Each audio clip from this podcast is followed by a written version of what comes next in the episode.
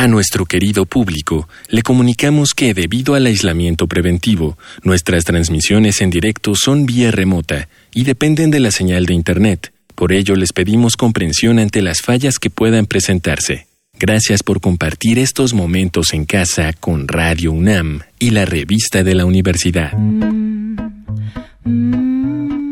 Bienvenidos queridos radioescuchas al suplemento radiofónico de la revista de la Universidad de México. Yo soy Elvis Liceaga y este mes estamos hablando de racismo. Por partir de una definición, si consultamos el Consejo para Prevenir y Eliminar la Discriminación de la Ciudad de México, podríamos decir que el racismo es el odio, el rechazo o exclusión de una persona por su raza, color de piel, origen étnico o su lengua que le impide el goce de sus derechos humanos. Para hablar hoy de racismo, en su intersección con migración y con la comunidad de retornados en la Ciudad de México, tengo a Maggie. Maggie es parte de ODA, ODA ha estado en este programa, pero Maggie Loredo no había platicado con nosotros todavía. Ella es de San Luis Potosí, ella emigró cuando era niña a Estados Unidos con su familia. Y Maggie, bienvenida. ¿Desde cuándo estás detornada en México?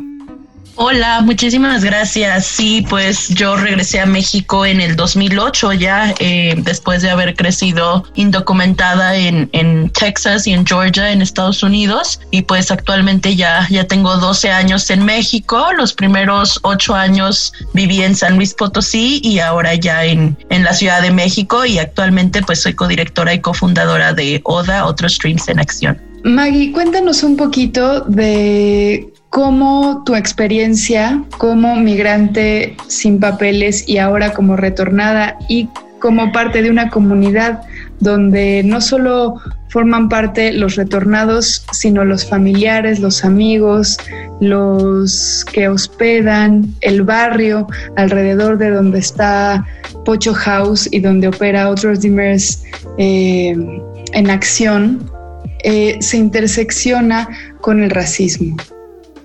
Sí, pues creo que hablar de migración pues es hablar de racismo o hablar de racismo es hablar de migración. Creo que eh, pues se alimentan una de la otra, ¿no? Si, si nos ponemos a pensar quiénes son las personas que migramos, eh, creo que ahí también nos podemos dar cuenta de esos pues matices de racismo, ¿no? También las personas que migran pues son personas que, que, se ven forzados a hacerlo, pero además hay que eh, a lo mejor relacionarlo mucho con el color de su piel, con la ocupación, con la situación socioeconómica en la que se encuentran, con muchísimos factores que creo que, es, que son de la mano y como persona retornada que ahora vive en México, pero que creció en Estados Unidos, al igual que muchos en mi comunidad, pues el racismo es algo súper latente, no es algo tan real. Eh, ahora sí que aquí y allá, en Estados Unidos, pues al crecer, eh, depende mucho de la región donde crecimos, ¿no? Pero yo crecí, por ejemplo, en el sur de Estados Unidos,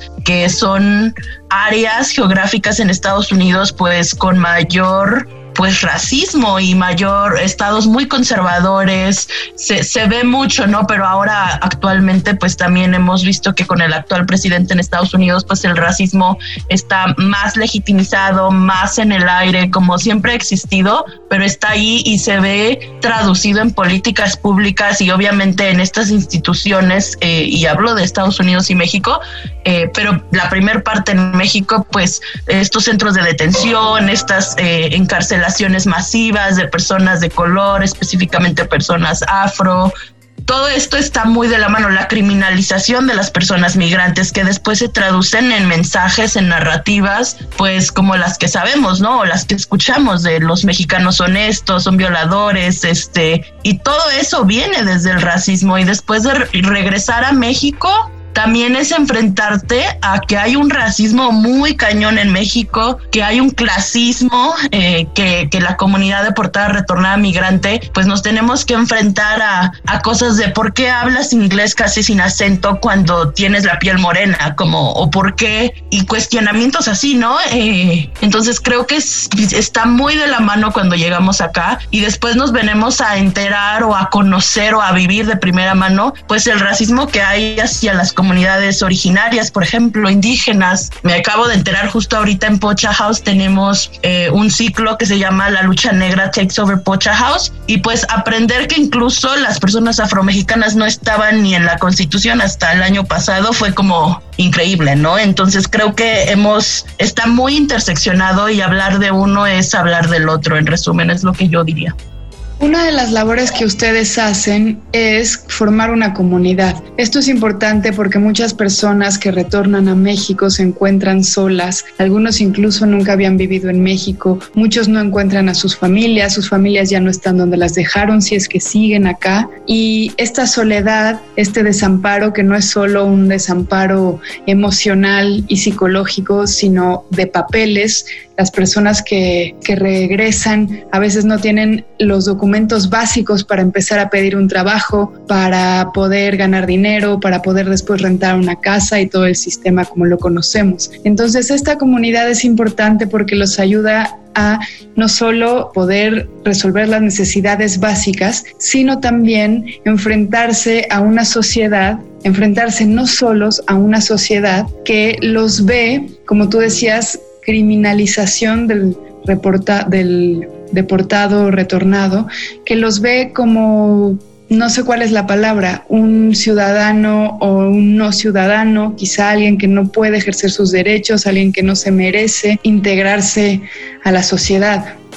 Sí, sí, pues efectivamente creo que mucho de lo que hacemos es el acompañar y el atestiguar y el documentar, ¿no? Cómo estas violaciones a derechos humanos, estas, estos actos incluso raciales en, en las instituciones y si las personas no tienen redes de apoyo o no sabemos cómo navegar eh, el sistema, pues creo que posiciona a las personas migrantes deportadas retornadas en, en una mayor vulnerabilidad y creo que pues justo venimos también a, a hablar de estas cosas, hablar de estas narrativas para ojalá poder transformarlas y decir, pues no está bien, ¿no? Como creo que el integrarnos o reintegrarnos no, no creo que sea suficiente porque creo que hay mucho que hacer en México, en donde es decir, pues no está bien, eh, no está bien el racismo, no está bien que se invisibilice a las personas por su color de piel, no está bien que se criminalice solamente por ideas o narrativas falsas o discursos falsos.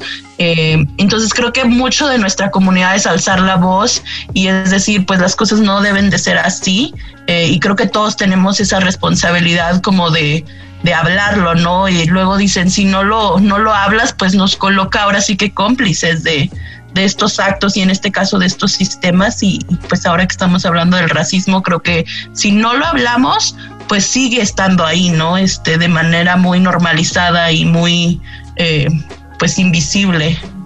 E incluso podríamos decir que inconsciente, ¿no? Exacto. Luego cuando llegábamos, eh, incluso en las, pues viven las mismas familias, ¿no? Eh, llegábamos y me decían, este, ay, pues tu prima, este, la blanquita, ¿no? O la que sí está bonita, o hay tantas frases que justo si no las analizamos y no las reflexionamos, pues son esas frases que se vuelven en violencias hacia las personas y que pueden llegar a casos tan extremos como es el, matar a personas, como pasa en Estados Unidos y ha pasado aquí, como creo que es muy importante hablarlo y no dejar que esos detalles invisibilizados y normalizados eh, se queden ahí, ¿no? En lo sutil, porque pues causan un gran daño a las personas que lo viven, personas de color, personas morenas eh, o afrodescendientes.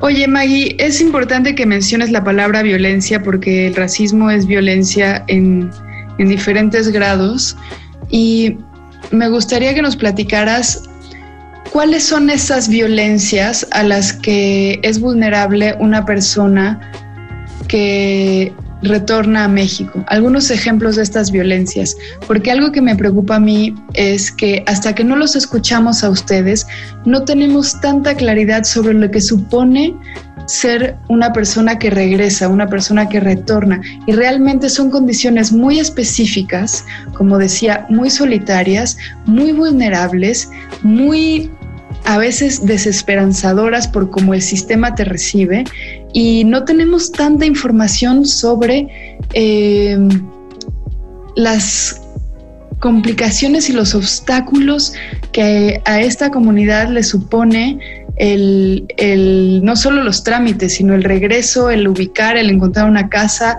¿no? El, el deportado sufre una especie de abandono en el momento en que se le regresa a su país.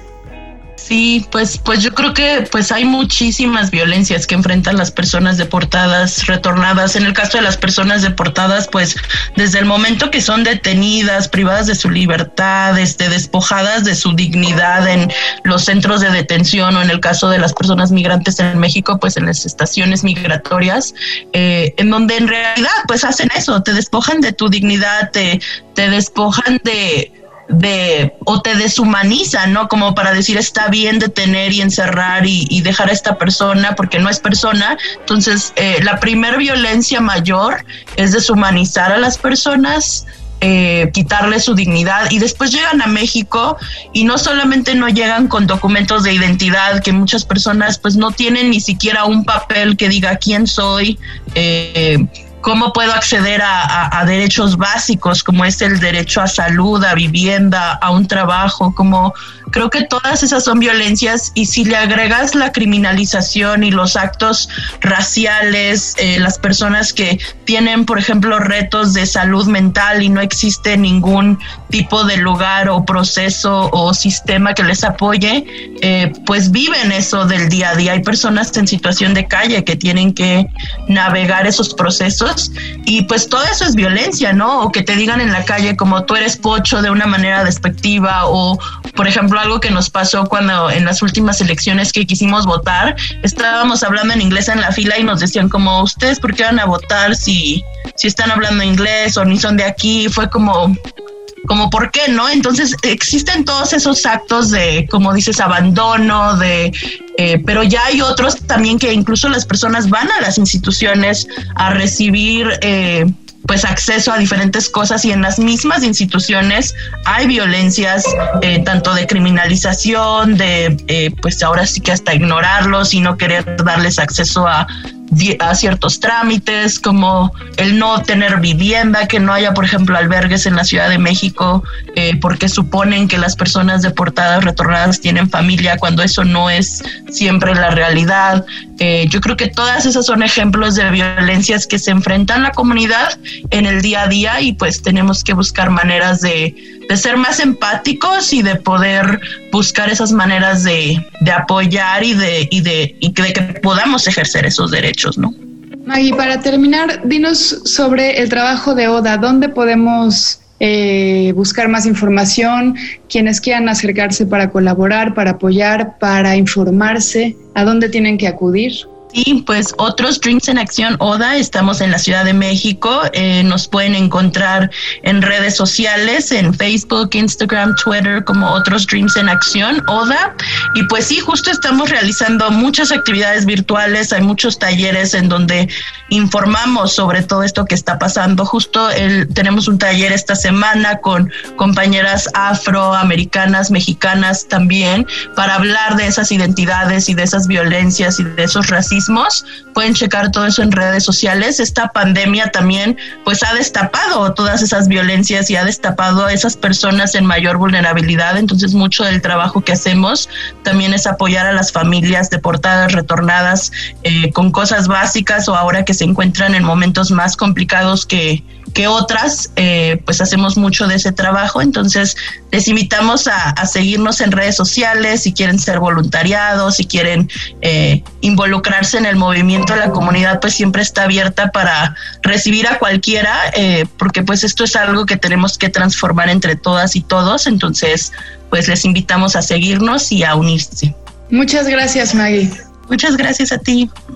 Hemos llegado al final del programa. Para leer más sobre racismo, les recomendamos los artículos de ¿Qué sirve el asco? Racismo antinegro en México, de Mónica Moreno Figueroa, y El prietito del arroz, Corea en la encrucijada, de Verónica González Laporte. Ambos artículos se encuentran en el número de este mes de la revista de la Universidad de México. Pueden consultarla gratuitamente en www.revistadelauniversidad.mx.